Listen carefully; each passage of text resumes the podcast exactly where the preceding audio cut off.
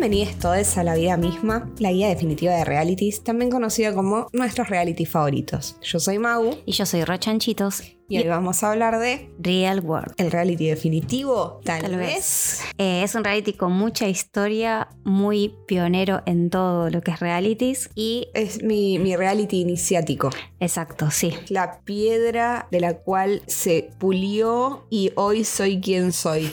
Yo, a mí no me pasó, por eso me gustaría un poco que vos lo cuentes. Igual antes que nada, te iba a decir. me gustaría hablar- a la segunda temporada de La Vida Misma Podcast. Este Sí. aplauso es para todos nosotros.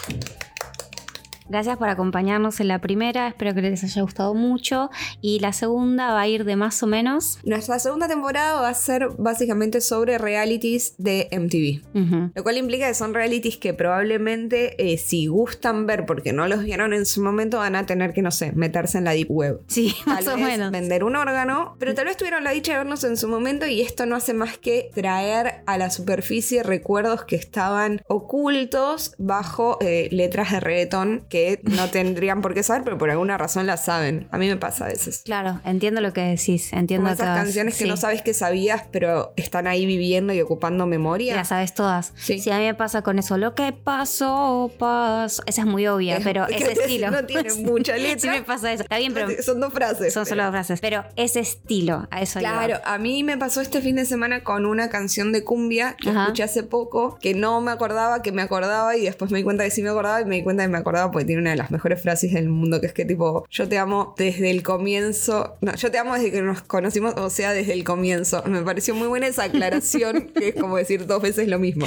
Exacto. Pero bueno, nada, ese tipo de cosas. Uno se acuerda, eh, yo me gustaste desde que nos conocimos, o sea, desde el comienzo, pero te olvidas de que viste, por ejemplo, The Real World. Exacto. Y eh, creo que a veces estos realities, depende cómo sea uno, eso lo marcaron mucho, se los vio obsesivamente y a veces eran solo como que estaban medio de fondo y te viste algunos episodios, pero te llamó la atención una cosa u otra y quedaron en tu mente de alguna Sobre forma. todo por una cuestión básica, y es que todo esto ocurrió en el pasado, en la prehistoria. Los donde.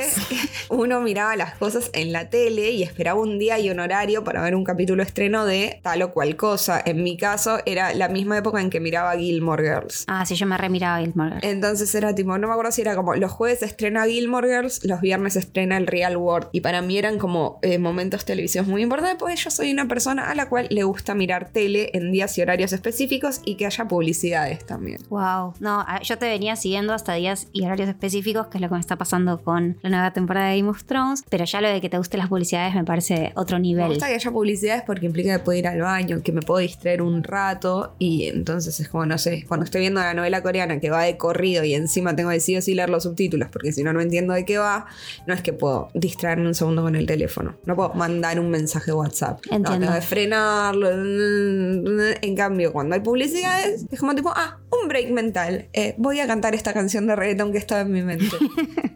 Sí. Lo que pasó, pasó entre tú y yo. Y después sigo. Sí. Retomás y seguís. Va buenísimo, es como un break mental. Si lo ves así, sí. Bueno, nada, entonces estos realities que vamos a ver en esta temporada son realities Que noventosos. por MTV Sí. eh, a lo largo de los 90 cuando MTV eh, hacía contenidos copados. Sí, Me mal. atrevería a decir. Eh, cuando Todavía había música. Pasaba videos, Sí. pasaba cosas relacionadas con la música y cada tanto te me echaba estos programas medio falopa, medio reality, pero que no sé, no voy a emitir opiniones sobre ciertos realities que se emiten ahora porque lo vamos a hacer eh, más adelante, Sí. en otro capítulo. Pero se- llegaríamos medio de los 90, principios de los 2000, hasta ahí llegaríamos con los realities que vamos Cuando a cubrir. todavía necesitabas tener tele para poder verlo. Claro. O sea, no es que ibas a internet y buscabas en YouTube y mirabas ahí o estaba subido el contenido a una Plataforma. plataforma. Sí, no, no. Entonces vamos a hablar de realities de MTV. La época de oro de MTV me atrevería a decir, Sí. porque para mí esa fue la mejor época. Sí, sí, sí. Entonces, hoy vamos a hablar, nuestro programa inicial de esta nueva temporada es sobre The Real World. Sí. The Real World es un programa que tuvo más de 30 temporadas, Sí. una cosa así.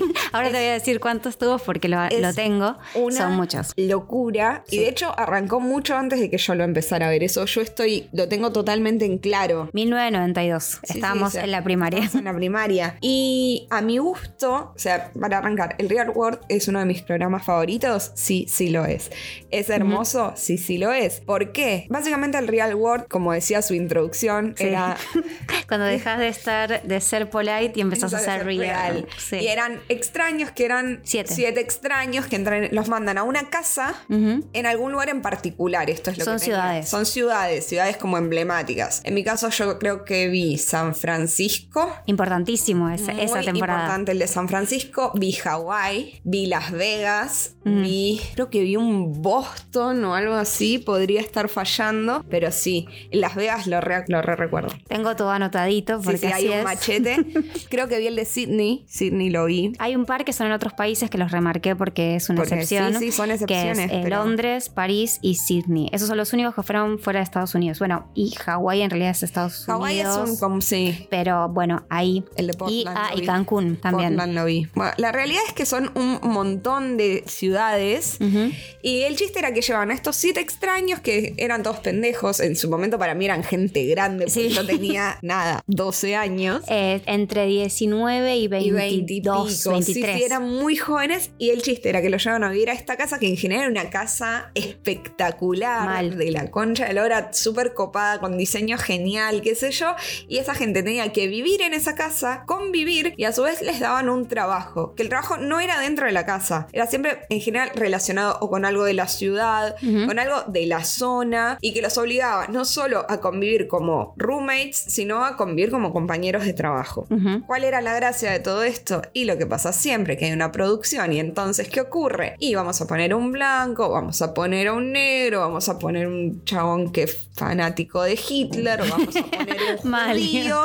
Y sí. Y vamos a hacer que convivan y ver qué pasa. Y que En conversen. ese- en ese entonces, aparte, lo que ocurría es que, no sé, nivel tecnología, eh, había equipo de cámara persiguiéndolos a todos lados, porque la realidad Sí. es que no, no existía como lo que después ingresó en lo que sería eh, Gran Hermano, que era esa cuestión de que había cámaras que ya quedaban ahí. Ocultas, sí, ¿no? cámaras ocultas, eh, espejos, espejos falsos No. con tipo de doble, de doble cara y qué sé yo. Entonces era como una cuestión como, era como un medio un experimento sociológico que a mi gusto me parecía mucho más genuino que cosas que ocurrieron después en Gran Hermano. Sí, La aparte, idea de estar encerrados para mí es lo menos real del mundo. Y el poder interactuar no solo con gente, o sea, los pibes se podían ir de joda, llevaban gente de afuera a la casa, hacían fiestas, conocían gente en el laburo y qué sé yo. Entonces todo eso le da una dinámica que es mucho más, o sea...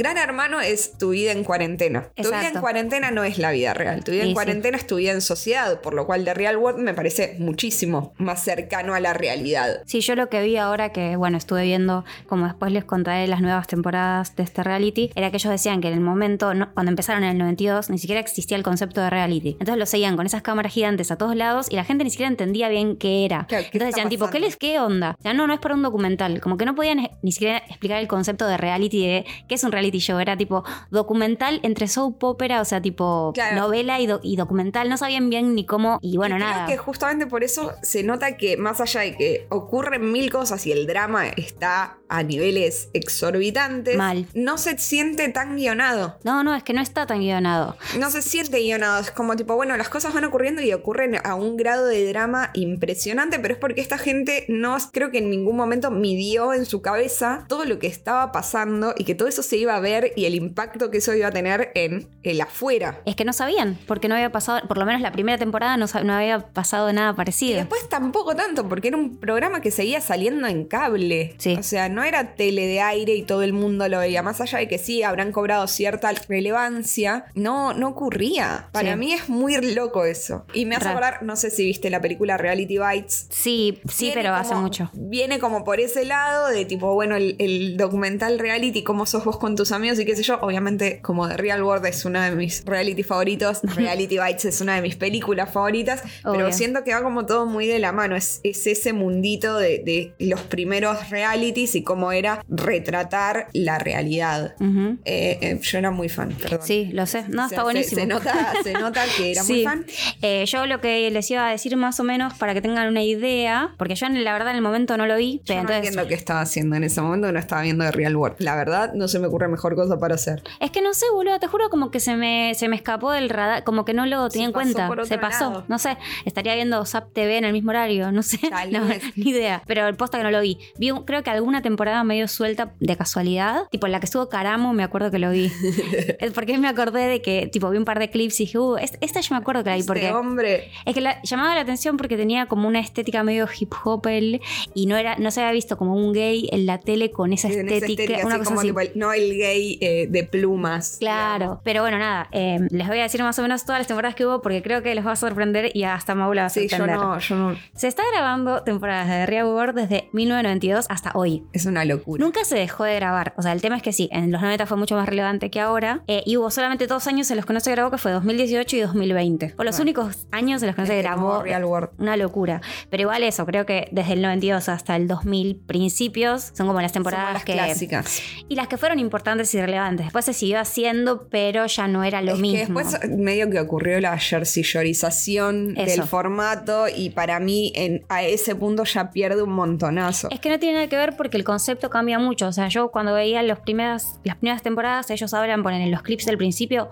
de quiénes son, qué quieren hacer de su vida, qué estudian, con qué sueñan. En los siguientes era, "Esta- yo estoy soltera. Y bueno, si hay un chico lindo, me lo voy a tener que coger. Como que todo es muy Sí. eh, con quién voy a coger y con quién voy a estar. Y solo pasa por ahí. Ya en los 2000 más entrados en los 2000. Sí, tal vez es, es- deberían como haberse replanteado el rango etario, ¿no? Como tipo, en el noventa y pico ponía gente de 19, 20 años. Bueno, tal vez deberías haber seguido con, ese, con esa gente a lo largo del tiempo para mostrar un poco de diversidad, porque nada, ahora sí, pones a un chabón de, más allá de que los tiempos cambiaron un montón, sí, sí, no sé, yo con 19 años tampoco sabía qué quería hacer de mi vida. Por ahí en los 90, si hubiera tenido 19 años en los 90, tal vez sí, pero en la Ujú. Actualidad siento que la gente no llega a los 19 años, 20 con tantas ideas forjadas como esta gente sí tenía en ese momento. Para mí no sé si eso es una cosa más de época o una cosa más de estética del reality en sí, como que al principio el reality era tipo, veamos convivir esta gente, veamos qué onda y cómo se llevan y de qué hablan, y más adelante era mucho más a ver quién coge con quién. Sí. Y creo que pasa mucho por de dónde viene el reality y eso, y Jersey Shore en el medio, que es lo que hizo todo para, mí, el cambio. Jersey Shore rompió todo. Es que boludo, no era no- normal que tipo veas tipo todo el tiempo cogiendo a todos entre ellos con otra gente, que todos los conflictos pasaran por quién se cogía a quién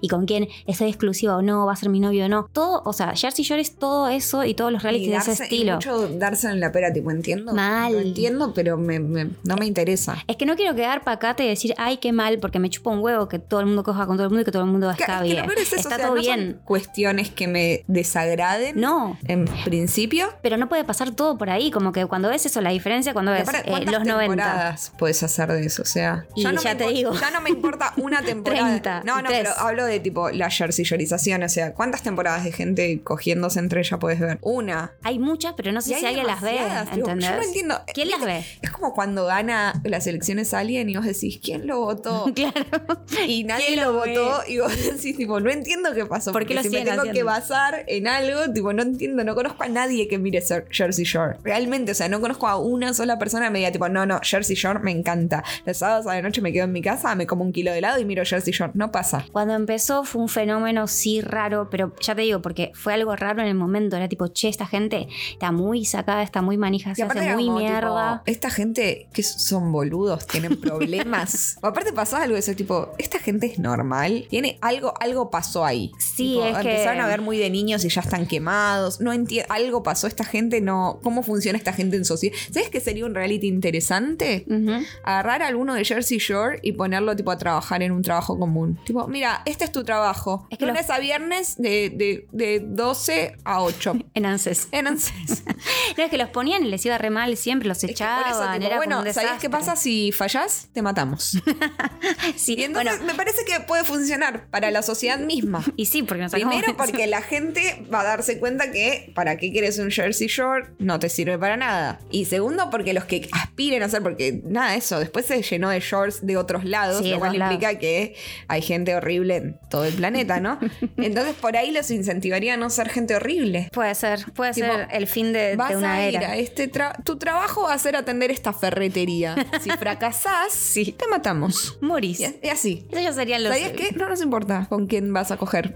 Solo queremos, Solo tu efi- queremos ver tu eficiencia laboral. Claro. Pero igual en Real World hubo algunos, había en un momento, no sé a partir de cuál temporada, pero a partir de una temporada temporada sí estaba la regla de que si te echaban de tu trabajo, te echaban también de la casa. Sí, que Y me eso- parece perfecto. Es medio lo que vos decís, es tipo, está bien, no te matamos, pero sí, ni siquiera puedes tener este trabajo facilito que te Fácil. dimos. Aparte, el los laburos que les daban, o sea, Eran fáciles. en general eran o fáciles o disfrutables. Claro, hacer un programa. Hacer un programa, eh, trabajás en un boliche, sos go dancer en un boliche a la noche. Dale. ¿Quién no puede ¿Qué- hacer ¿Qué eso? tan difícil puede ser llegar entero a la noche, amigo? Eso, y a veces se complicaba. Se les complicaba un montón y era como tipo. Dale, no es Tenés tan que difícil. cortar pizzas. Claro, dale, amigo. Corta una pizza, amigo. Después te la hacen, la, pero cortar la pizza primero. La vida misma es eso. Y sí, Y este podcast. Y este podcast también. Bueno, las temporadas son entonces más o menos desde el 92 hasta el 2019, todas seguidas. Y las todas son de diferentes ciudades. Algunas veces las ciudades se repiten. Hay varias en New Orleans. New Orleans. New Orleans. Se New repiten. Orleans era interesante. Yo vi New Orleans. Bueno, yo, yo vi ahora el nuevo. Después eh, Las Vegas también se repite. Hay un par que se repiten. Pero es que hay después. ciudades que son mucho más jugosas que otras porque por todo lo que ocurre en la ciudad. Y sí, hay de todo. Y después está eh, las temporadas distintas que fueron ya para mí medio manatazo de ahogado el Sí. 2014-2015. Una se llama Skeletons, que no la vio, pero ni la madre de, los- de los Y- pibes y que estaban la ahí. hace Skeleton? Que eh, están los siete participantes, igual que siempre, todo re quien coge con quieren, porque ya estamos en el 2014. Claro.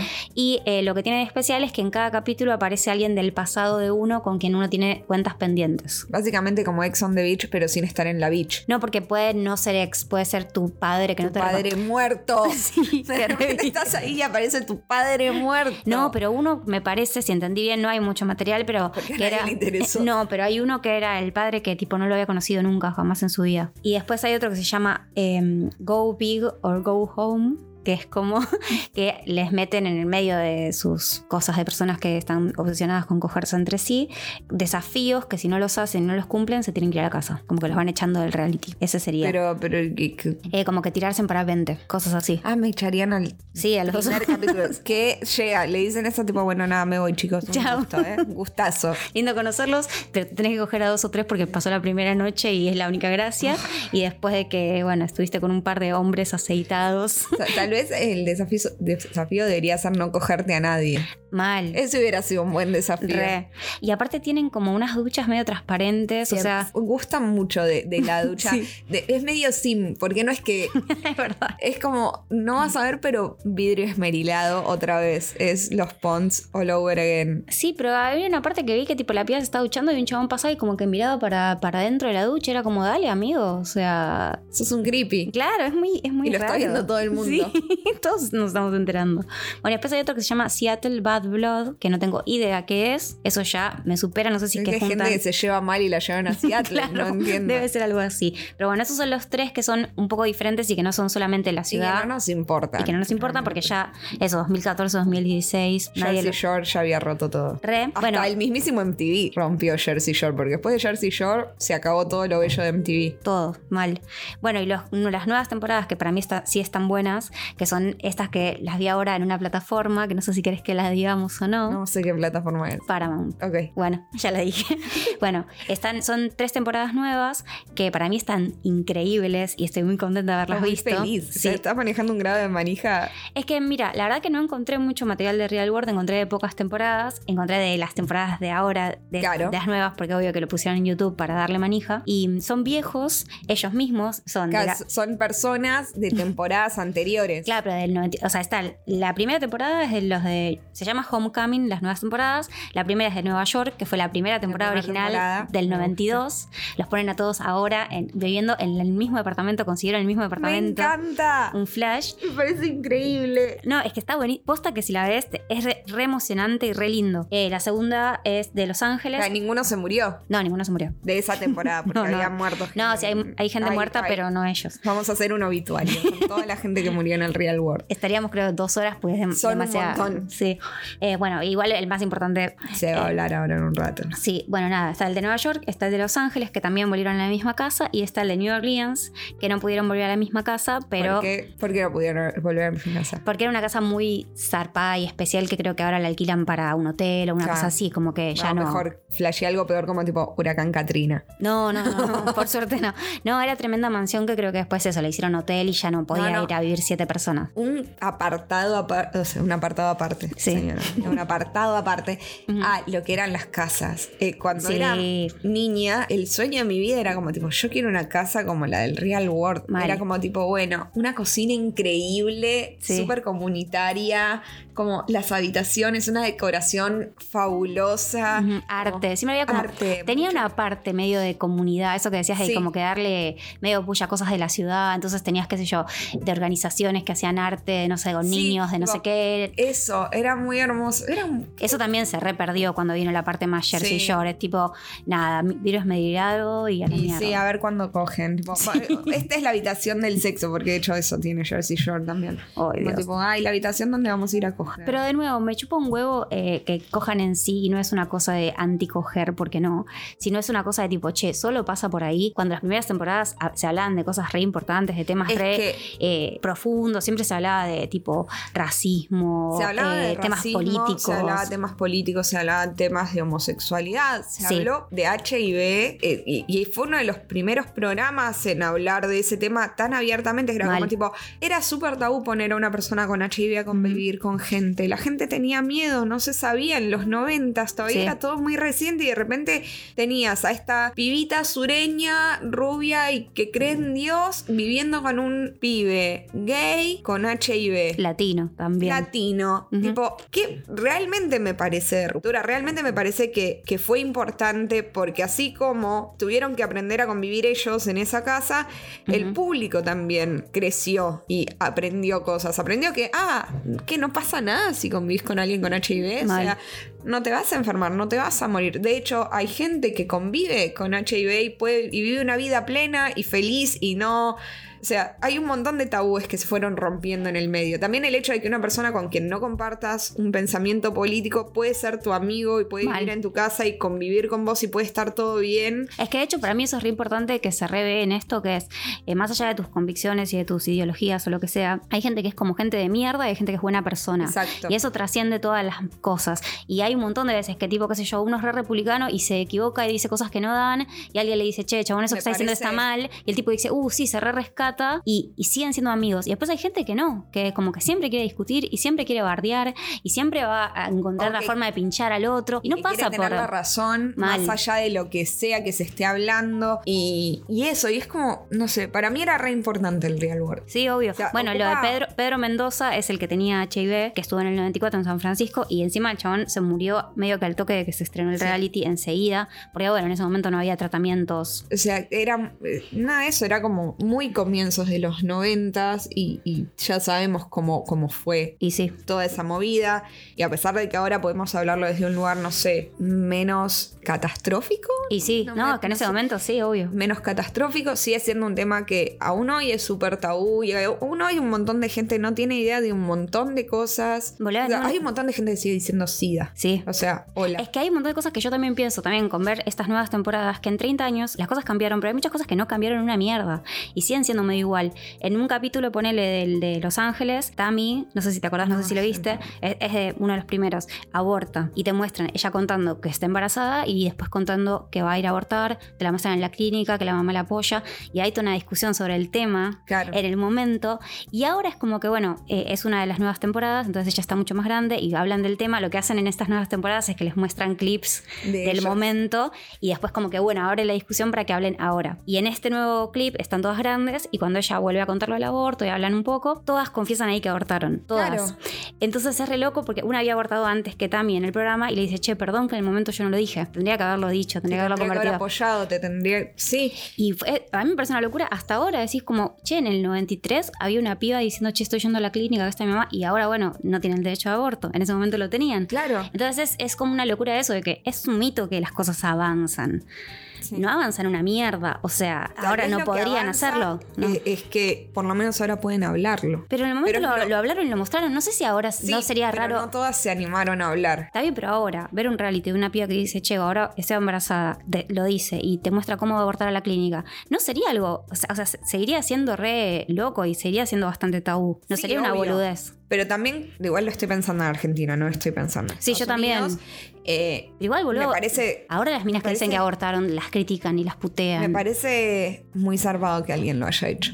Y sí. ¿Entendés? Como de un grado de valentía increíble que no, no puedo terminar de entender si vino por el lado de, del no entender la magnitud de lo que estaba haciendo o desde un lado de tipo, no, esto, esta es mi vida y yo voy a mostrar mi vida y ya. Es que no sé si podría haberlo editado. O sea, no sé qué pasó en el momento, si ella eh, hubiera dicho, che, esto no lo quiero hablar, si lo hubieran respetado o no. Supongo que sí, pero no sé. Eh, pero lo loco es eso también, que los, qué sé yo, el pibe re republicano, que era el cantante country con el Sí. cowboy todo el tiempo, bueno, también tipo habla y le dice, che, no estoy de acuerdo, y se pone a opinar, y todos op- opinan en el momento. ¿entendés? que no es Claro. lo mismo que ya pasó la situación y No, yo no. te digo mi opinión. No, no, es no. tipo, estoy yendo ahora a la clínica. Claro. Ahora, o sea, no sé, me parece re loco. Sí, es como. Y nada, y eso, y pasar de tener estas, todas estas- conversaciones sobre HIV, sobre Bueno. aborto, toda, a, a tipo, ay, ¿quién se- ay, esta está buena, pero no tan buena. ¿Me la cojo o no me la cojo? Uf. Me acuerdo de cuando yo lo veía, que yo era relativamente chica, era una época, yo lo veía y eh, iba a merendar con mi padre. Mis padres. Están separados y yo iba a merendar con mi papá. Yo iba merendando o jueves o viernes. Y siempre íbamos como a un bar cerca de, de la casa donde vivo con mi vieja y.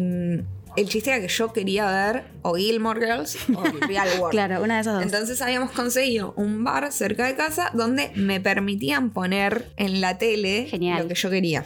Siempre, igual, e- esa tendencia sigue hasta el día de hoy, Soy en tu vida. de los lugares donde voy a comer porque eh, soy muy fiel a los lugares donde voy a comer.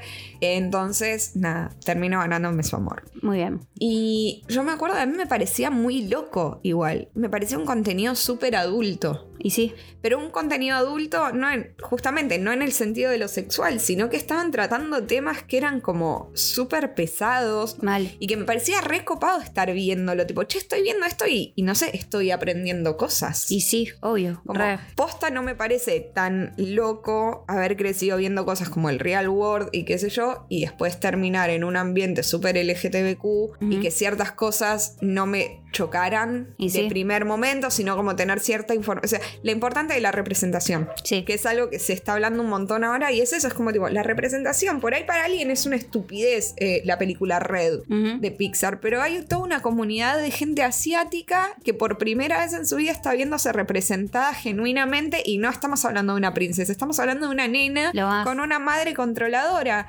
Y hay un, millar sí. de pibitas orientales diciendo tipo, sí, mi vieja es así. Y, y sin- y es como nada, la representación, eso, no existían esos personajes en la tele y la manera de que existieran fue poniendo gente real a contar su vida. Mal. Hay una escena que está Pedro Zamora, el chico con HIV, que aparte de lo que pasaba en este reality eran varios meses. Entonces Sí. pasaban cosas como sucedían cosas. Bueno, y Pedro va a una cita con un chico, John creo que se llamaba, y un tiempo después decían como hacer una ceremonia de casamiento. No sé si te acordás, pero es muy tierna toda la ceremonia y también en ese momento creo que el 93, una cosa así, que el matrimonio Sí, olvídate. legal era Sí, tipo... Sí, no existe. ¿no? solo Ni un lo sueño. imaginar. Y es re lindo porque están todos los roommates así, con todas sus ideologías o lo que sea, pero todos tipo emocionados, llorando, sacando fotos. le- le- Bancando el amor, bancando Claro. el momento lindo y importante para alguien más, poniendo de lado lo que ellos creen sin necesidad de imponérselo. tal cual. No sé, eso. Me parece como. Nada, me puse como re sentimental. Es que es sentimental, boludo. Yo ahora que veía estas nuevas temporadas y los veo todos grandes y veo todo lo que significó y las cosas de las que hablan, te, te pone. O sea, yo, yo me puse a llorar 50 veces en, esto, en estas temporadas nuevas. Y mm, bueno, hay unos, ponele que de la temporada de Pedro, que son un matrimonio que se conocieron ahí, se enamoraron y están hasta ahora. No, no puedo creer. Son muy tiernos.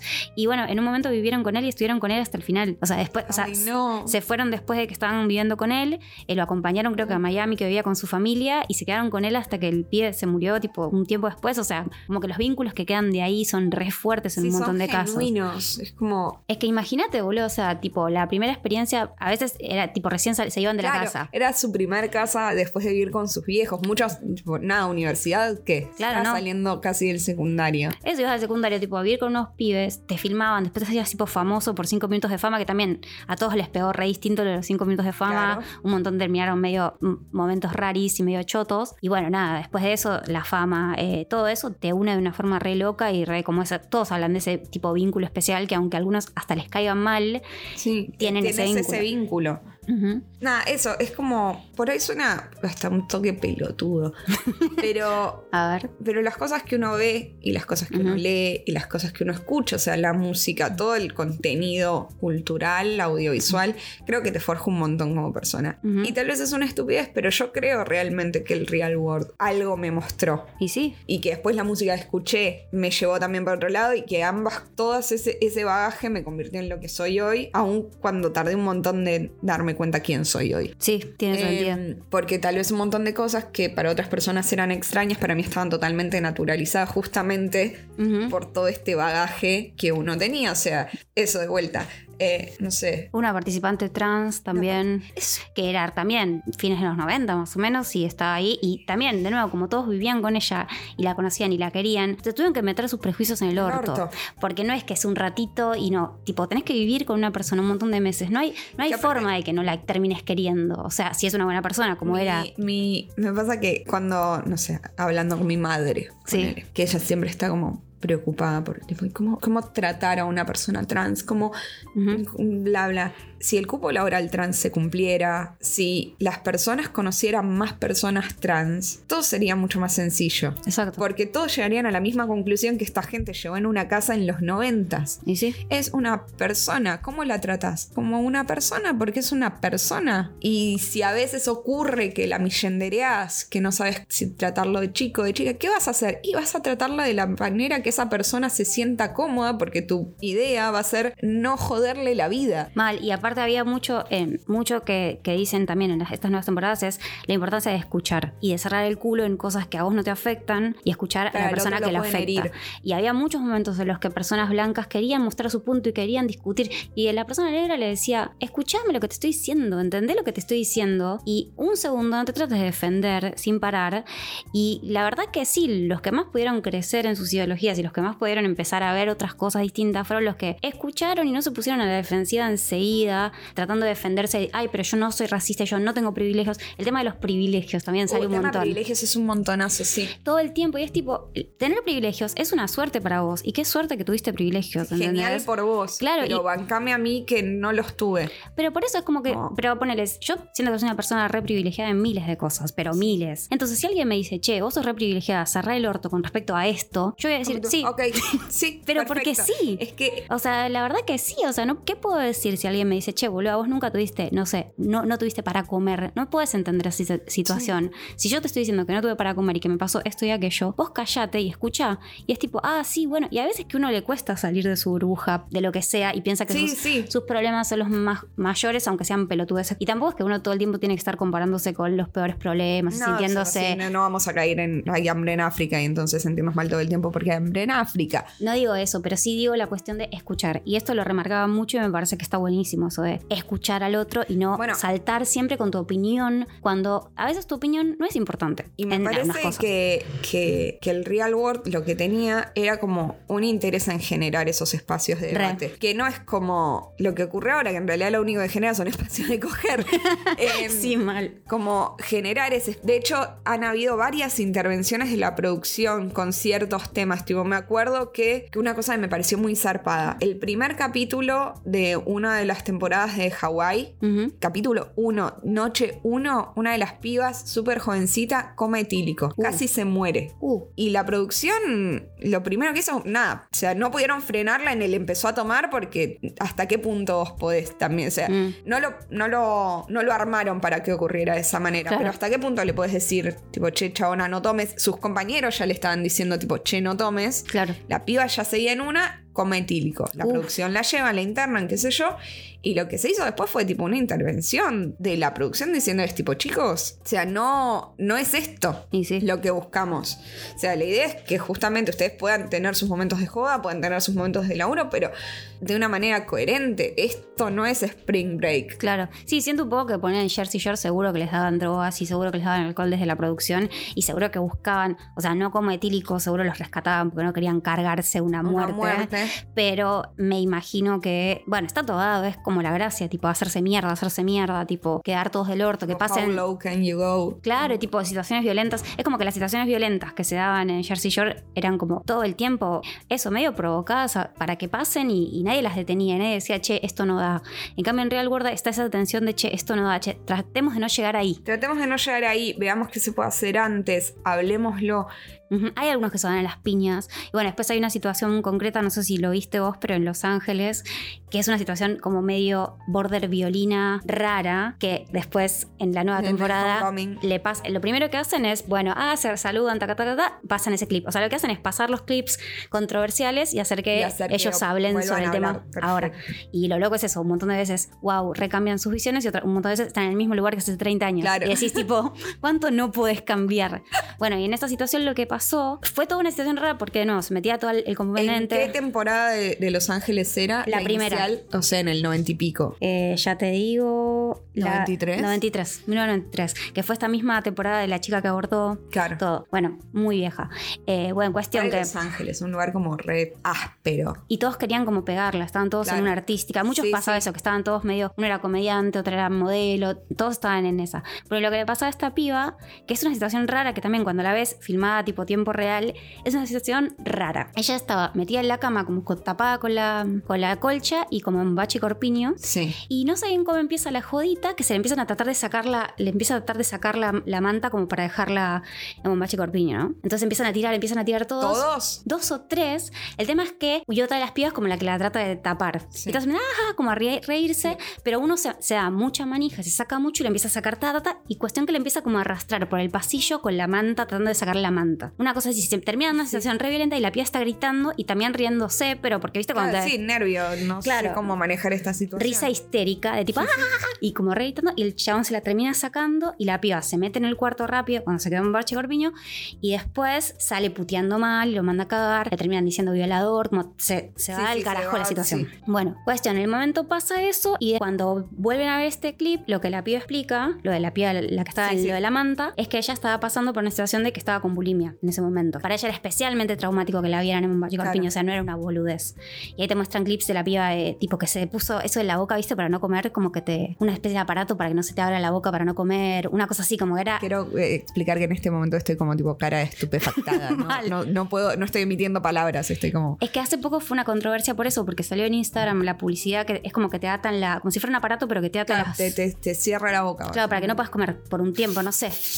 Y todo el mundo estaba indignado, tipo, ¿qué es Y esto? sí. Obviamente, porque ¿por qué vas a hacer ese nivel de tortura? Sí. Bueno, esta piba lo estaba haciendo en los 90, que nadie entendía de qué se trataba, pero muestra el clip de cuando se va a hacer eso de la boca. Bueno, nada, cuestión que la piba tenía bulimia. Cuando pasa, vuelven a pasar este clip, la piba les explica a todos esto y le dice al chabón, el que más jodió, porque la, la cosa es que el chabón le quedó el estigma de violín para siempre, Claro. le fue a remar en la carrera y todo por eso. Bueno, qué mal, qué lástima. Bueno, el tipo es posta un forro, porque en toda la temporada es tremendo forro.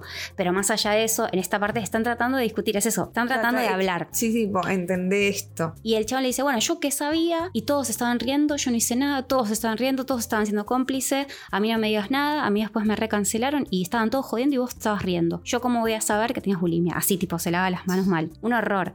Pero bueno, nada, todos están muy incómodos, hablan del tema y eso como que fue una red cosa de tipo, che, ¿es violín? ¿No es violín? Sí, decirle violín porque muchos lo acusaron de violín y a partir de ahí lo echaron. Después, ah, después se puso en pija porque encima... Ah, bueno, sí, era un violín. Era un violín. Eh, no me acuerdo bien cómo fue la cita, pero este- ese tipo de gente, ¿viste? Esa gente que como que se hace la graciosa, pero Sí, vos te das sí. cuenta que no es graciosa, sino que está re... Como que usa el tema del humor para ser Sí, sí. agresivo de forma rara. O sea, es, es un tipo muy de mierda. Bueno, él también es afroamericano, ella es afroamericana. También se empezó a dar todo eso, como que también se problematiza desde ahí, de tipo... Claro.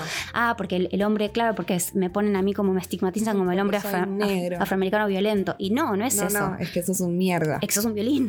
No, es un mierda. O sea, no sé, eso, decirle violín quizás es mucho. Claro. Ok, no violó a nadie, pero hubo un abuso. pero boluda, o Un sea. Claro, abuso. Y aparte de eso, 30 años después lo que le decía a la mina, mira, éramos jóvenes, yo te la dejo pasar. Si me pedís perdón ahora, yo te la Está dejo todo pasar. bien, claro. Porque ella hasta éramos chicos, se confundió la situación y el chaval no pedía perdón, ¿entendés? No, seguía defendiendo. Seguía como diciendo, todos nos estamos riendo, vos te estás riendo, vos te estás riendo, joda. Pero cuestiones así de esa situación de decir, ¿qué fue esto? Porque todos estaban incómodos. Y Claro. viéndolo te ponías incómodo. Y, y ellos mismos, todos los que estaban ahí, y otro que fue el que empezó a tirar la sábana, pero después no hizo nada, Claro. fue como el, el que que in- instigó, pero después, no sé, Sí, se abrió. no, bueno, no Le dijo, no va". che, perdón, yo fui el que empecé todo, te pido perdón por eso. Y ella dice, che, gracias. Como que hay una cosa ahí mucho de reparar traumas, porque todos se quedaron retraumados, porque pensaba que eso, el estigma de lo que pasó en esa situación y que se Sí. volvió a replicar en la tele en el momento un montón, y cada uno como que carga con un estigma de una situación que pasó hace 30 años. Claro. Bueno, nada, está bueno. eh, está bueno volver a ver eso y como también la gente que era una mierda hacía una mierda y otra no. Que, era- que la gente que era, o sea, la gente mierda es gente mierda y la gente que es copada es gente copada, más allá de un montón de cuestiones que no tienen nada que ver con, con ideologías, ni Y con después- religión, raza, forma, tamaño. Y después hay otro pibe que está en la primera temporada, que también es afroamericano, y todo el tiempo estaba hablando en la primera temporada sobre racismo y qué sé yo, y todo lo pasaba mucho por ese tema, pero sí en el momento estaba como gritando bastante, se, te se le ponía muy cerca a todos, era como así.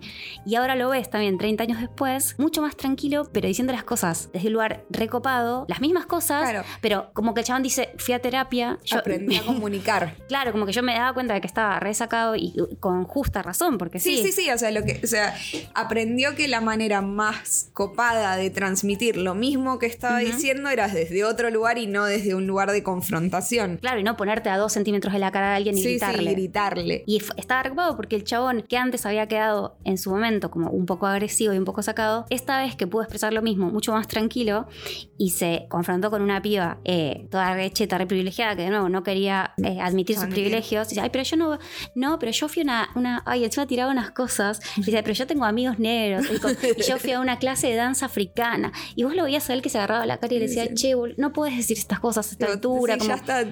pero ahora que él estaba tranquilo, era distinto en el sentido de que te das cuenta que tenía razón y la, la mía se terminó yendo a la mierda. La mina no se soportó que Claro, la cuestionaran y dijo: Yo me voy, no, ya está, se van todos a cagar.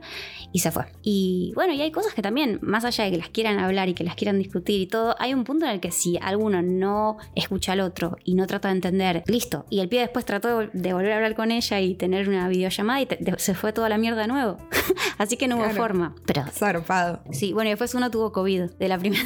Fue muy gracioso porque se iban a juntar todos los siete de los de Nueva no. York y de repente ven tipo, che, falta uno y estaba tipo en un, en un hotel En un encerrado. pond. Lo tenían Blind encerrado. O sea, todo el tiempo lo incluyeron desde una pantalla, pero nada que ver, o sea, qué sé yo. Pobre. Sí, mal. Y re bien igual, porque hay un montón que están re, como, re bien, no sé, como que hicieron todo un camino desde lugares re bajos hasta algo copado. Así Me que, parece re interesante poder ver eso. O sea, Re. hasta me parecería interesante un que on- juntame a Gran Hermano, primer Gran Hermano Argentina. Es que me sí. encantaría verlo. Y ya y ni siquiera es lo mismo porque para mí nada, ahora es la- el momento en que yo digo que Gran Hermano me parece una verga. Pero sí. me parecería interesante de Es ver. que sí. Siempre me parecen interesantes ver cómo estas personas que por ahí las conociste de jóvenes cuando todavía estaban intentando entender quién mierda eran y quién qué querían en su vida, fueron súper expuestas, todo el mundo lo vio. Mal. Y de repente ver eh, cómo están ahora, me parece como interesante eso. Aparte, bueno, todos, muchos tu- tuvieron hijos en el medio que también los hijos mismos les cuestionaron un montón de cosas. digamos. Claro. Como que esta piba, pone la Tami, la, la que le pasó lo de la sabana, había una compañera lesbiana que también fue la primera lesbiana estar- en estar en la tele de esa forma, digamos. Y, y ella tenía unos prejuicios, decía, ay, me siento un poco incómoda porque quizás no sé qué. Y, y ahora, a los 50 años, dice, una de mis hijas es bisexual. claro. Y, y- ahora nada que ver para mí, yo crecí un montón y, todos mis prejuicios estos me los metí en el orto porque crecí y Claro. viví, no sé. Es que es eso, es como, no sé, yo no. O sea, si me preguntás si entraría a un gran hermano, definitivamente no. No, cámara en el baño, no. No. Ahora, si me decís, che, ¿te animás a un real world? Yo creo que lo haría. Yo no, porque Creo me- que, es, creo que es la primera vez en todo este tiempo que venimos hablando de realities y qué sé Sí. yo, que yo digo abiertamente, tipo, che, yo a este sí iría. Mira, Siento que, que hasta podría hacerme crecer. No, que seguro. Como aprender cosas. es que como experiencia debe estar bueno, pero Igual el tema. probablemente también terminaría peleándome con todo el mundo, diciendo no. Pero a la vez es la convivencia, boluda. Pero si convivís con. Bully con corazón de oro, no sé. Ese es mi. Así me voy a poner en Tinder.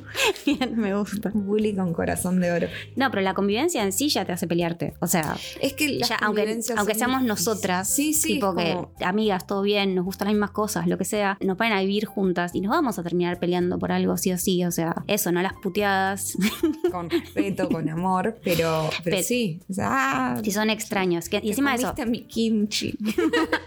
y me comí más de la mitad, así que que. Basado en mm, hechos reales. Sí. No, pero eh, por ejemplo, aparte, eso de que pueden traer gente, también no es solamente convivir, porque de repente yo estoy. con- En un momento había uno que había llevado a la hermana y se quedó la hermana tipo un Sí, mes. sí, sí, que un montón. Y era tipo, che, todo bien, le decía a los otros, pero ni nos preguntaste, o sea. Lo que pas- me acuerdo que pasaba mucho en Hawái es que de repente le caía la familia completa, porque claro, no lo veían No. durante meses, entonces traían el padre, la madre y la hermana. Imagínate cómo cambia la dinámica en una casa de que te caiga una familia. Es mucho. Es un montonazo. Sí. Y después lo que pasaba, creo que era. en- ¿Cuál era? Era un San Francisco, creo.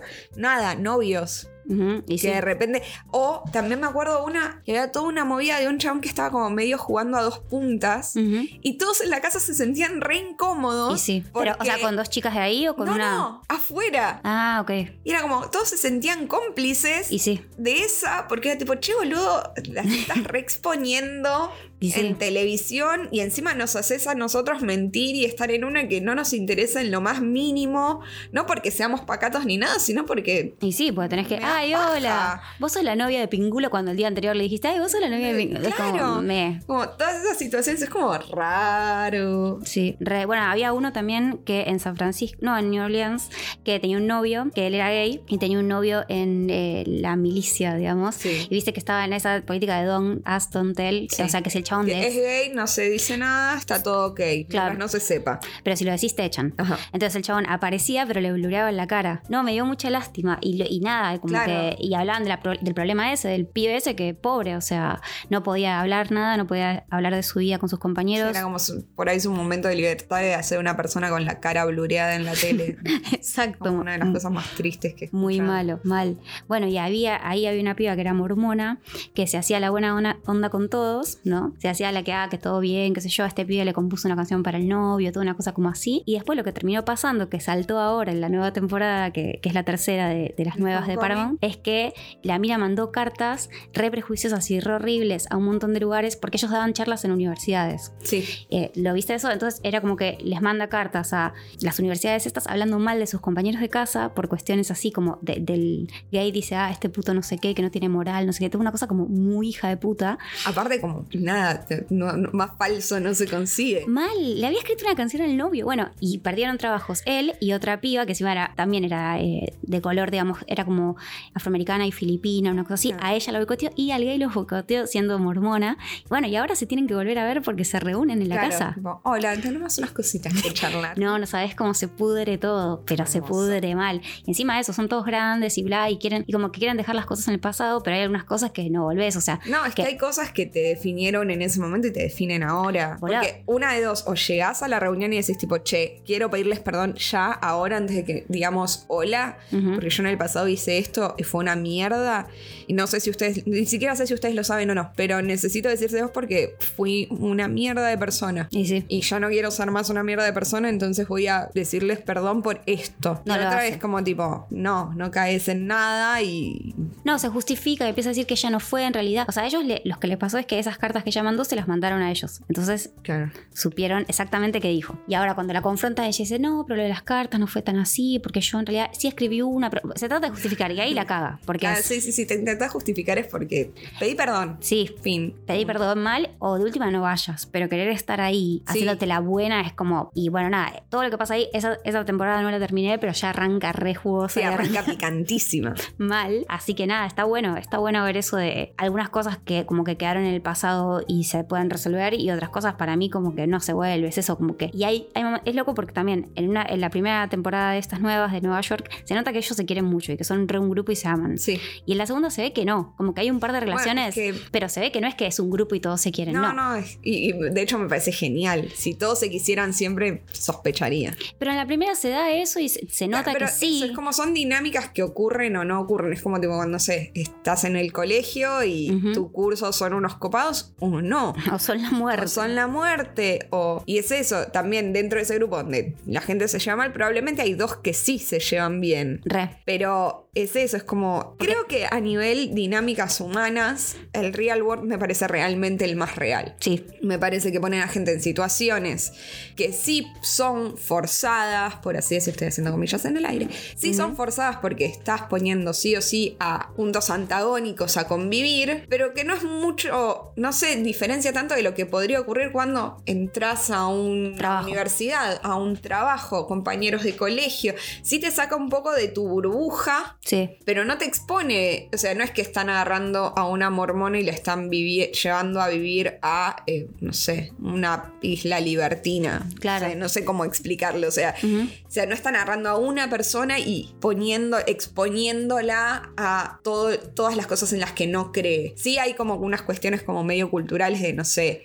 los que eran muy cristianos llegando a Las Vegas y Sí. el choque cultural, pero nada, es básicamente lo mismo que le podría pasar a esa persona viajando a Las Vegas Sí, sí, sí. O conseguís un trabajo. ¿entendés? O sea, y, y es eso, a mí el real world me parece muy interesante porque me parece copado ver a esta gente viviendo estas cosas, que por eso hay capítulos que, o sea, me cuesta identificar cosas, primero porque lo vi hace cuánto, 20 Sí. años. Sí, mal.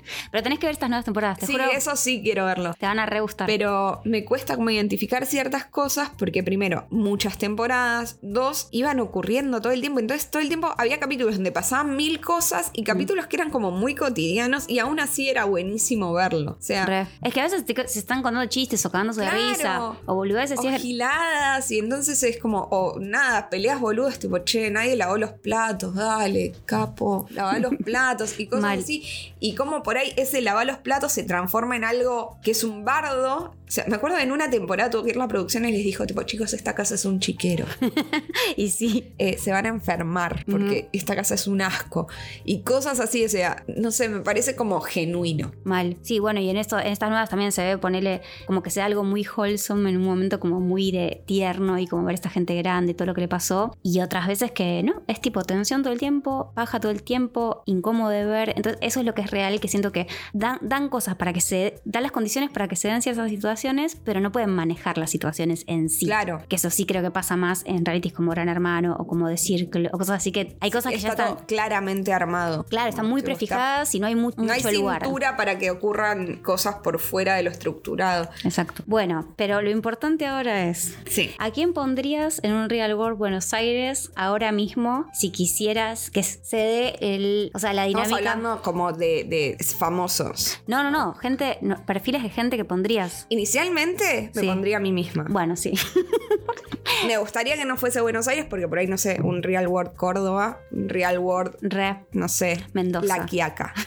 re. Una cosa así. Da- sería muy interesante, tipo, un real world en, no sé, Patagonia, una cosa así. Y Re. te llevan a laburar en la temporada de esquí. Y tenés que hacer Buenísimo. como cosas ahí, Re. armar eventos, bla, bla. Es algo que re podría pasar en el real world. Estaría buenísimo. Eh, yo iría, yo iría a un real Bueno, world. vos estás. Estoy yo. Yo- yo Faltan que- seis más. Espera, yo querría estar en la producción. No quiero ser participante. Prefiero estar ahí moviendo los hilos o filmando o algo. Me gustaría ser camarógrafa del real world. Re. Me re gustaría ser camarógrafa. No, yo estoy sí o sí en la producción. No estoy en nada de, de adelante de las Bueno, cámaras, pero bueno. Delante de cámaras, estoy yo. Sí, estás vos. Tiene que haber, eh, obviamente, un re macrista, un re kirchnerista, si queremos conservar el espíritu de que Sí. haya quilombo. O sea, si queremos que esté todo bien, sería, ay, pondría toda gente copada. No, no, No. funciona así. Un super macrista, un super Super kirchnerista, kirchnerista. un machirulo, pero machirulísimo. Un otaku. Un otaku, sí. Tiene que haber un otaku. Una feminista. Una. Dos feministas, una radical. Una fe- Ay, pará que se nos va el, el cast. Es demasiada gente. Sí, no, no, no. Eh, Entonces no, una, feminista que represente... Una al- feminista. Listo. Y ahí nos vamos a enterar qué es lo que opina. Dale. Tiene que haber una persona no binaria. Sí. Una persona no binaria. Sí, todas las sexualidades deberían estar cubiertas. Tal vez una persona trans. Sí, obvio. Una chica o un chico trans. Eh, bueno, ya dijimos un otaku. Lo, lo otaku me encanta porque es como. Para mí es como clave. Pero que no aporta conflicto en sí, porque es la. Sí, es una tipo, persona. podés ir a bañarte o les. No, para mí es como. No, para mí sí tiene que haber un otaku. Porque aparte el otaku puede ser ligeramente libertario. Ah, bueno, ahí sí, ahí va. Para mí suma por ese lado, pero iba a Sí. decir algo que tiene, tiene que haber claramente un turro o una turra o un eturre, Sí. lo cual me encantaría que hubiese, no sé, una persona no binaria y que a, que a su vez venga de un ámbito que no sea como el que vemos siempre, como... Claro. Hay un montón de disidencias en, en ámbitos como eh, está, hay un montón de disidencias, no sé, villeras. Qué horrible Claro. decirlo así, pero así se nombran a sí mismas un montón de estas Ujú. personas. Pero sí, como una cuestión de tipo, che, salgamos de, de vuelta, salir de el gay eh, afeminado y no sé qué, eh, Ujú. la lesbiana que es machona.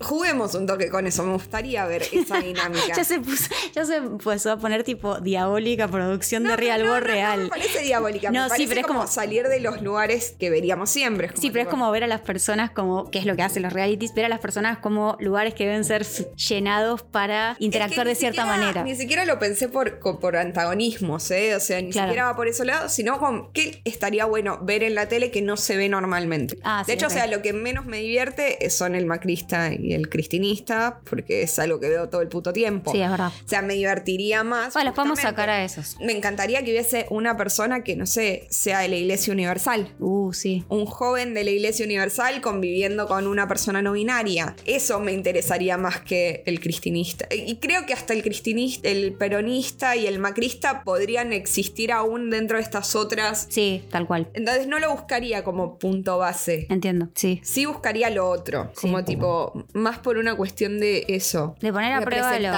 sí. de, de- de cuestiones que no se ven tanto en, en la tele o en los medios en general.